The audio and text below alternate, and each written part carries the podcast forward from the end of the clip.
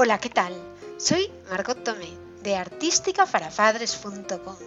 Bienvenido a este podcast, Gimnasia Artística para Padres, un programa dedicado a la gimnasia artística, categoría masculina y femenina, y enfocado a padres con hijos que entrenan este difícil deporte.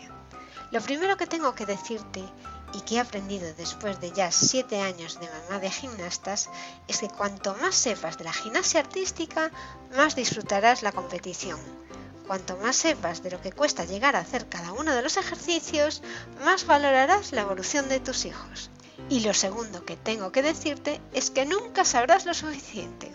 La gimnasia está evolucionando constantemente, cambian todos los años las normas y la dificultad de los ejercicios exigidos y las exhibiciones son muy diferentes de un gimnasta a otro. Es un deporte que si lo entiendes te enganchará.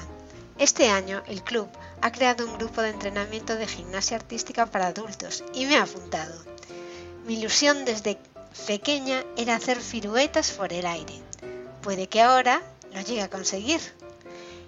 El empezar a entrenar yo gimnasia artística me pareció además una oportunidad estupenda para contaros lo que hacen nuestros hijos cuando entrenan, dificultades, errores habituales, logros y miedos, que hay muchos, a través de mi experiencia personal de inmersión en la gimnasia artística y partiendo de cero. Veremos lo que significan esas palabrejas que dicen nuestros niños cuando hablan de los aparatos o de los elementos de gimnasia, las herramientas que utilizan cuando entrenan y cómo son las progresiones que practican para acabar ejecutando un ejercicio perfecto.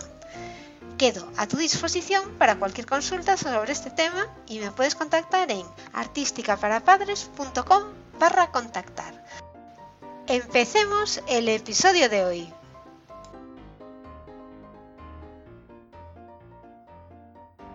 Las calleras. Las calleras son, son dos y se ponen en las manos. Las utilizan las gimnastas para proteger las manos cuando hacen mm, asimétricas. Estas calleras se sujetan, bueno, son una superficie dura que se ponen en la palma de la mano y se sujetan con correas o con una cinta de velcro o incluso con cintas de, de meter pues por el, como un cinturón con cinturones. Las calleras las empiezan a utilizar tan pronto empiezan a, entrenar paralelas. No os penséis que van a evitar que les salgan callos, no, porque les salen igual. Realmente las manos sufren muchísimo cuando hacen asimétricas.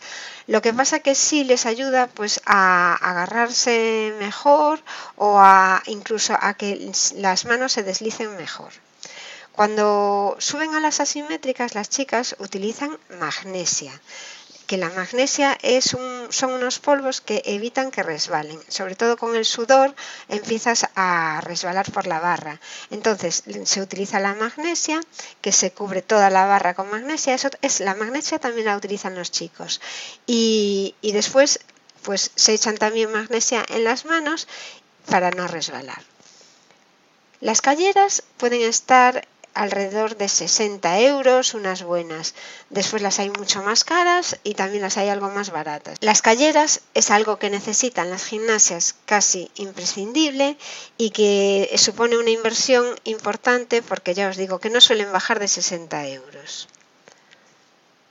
Además, que sepáis que estas pueden romper. Eh, las gimnastas que las utilizan bastante, pues en dos años o tres pueden romperles y hay que comprar otras.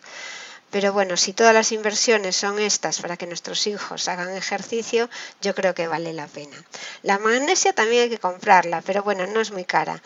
Normalmente compran cubos grandes y comparten entre los del club. Pues cada, cada vez que haya que comprar van turnándose los niños. El club no suele comprar la magnesia porque al entrenar varios grupos sería pues demasiado, a lo mejor demasiado gasto, no lo sé.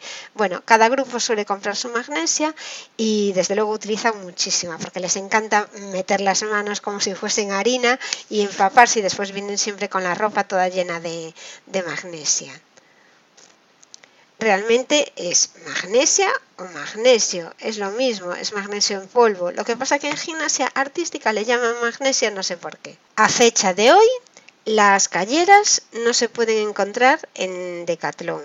Estamos en diciembre de 2018. posiblemente en unos meses ya habrá calleras también, porque siempre que voy a buscar algo y no lo hay, normalmente a los pocos meses aparece. Sin embargo, la magnesia sí que podéis encontrarla en Decathlon sin problema y a buen precio, no es una cosa cara la magnesia. Espero que os haya gustado el vocabulario de hoy, que no os pillen desprevenidos cuando os pidan que tienen que comprar magnesia. Os vais corriendo a Decathlon. Muchas gracias por escucharme y os espero en el próximo programa, pero podéis dejar cualquier consulta sobre vocabulario de gimnasia artística o sobre lo que cuesta hacer cualquier ejercicio en mi web artísticaparapadres.com. Mi nombre es Margot Tomé y estaré encantada de contestaros. Hasta la próxima.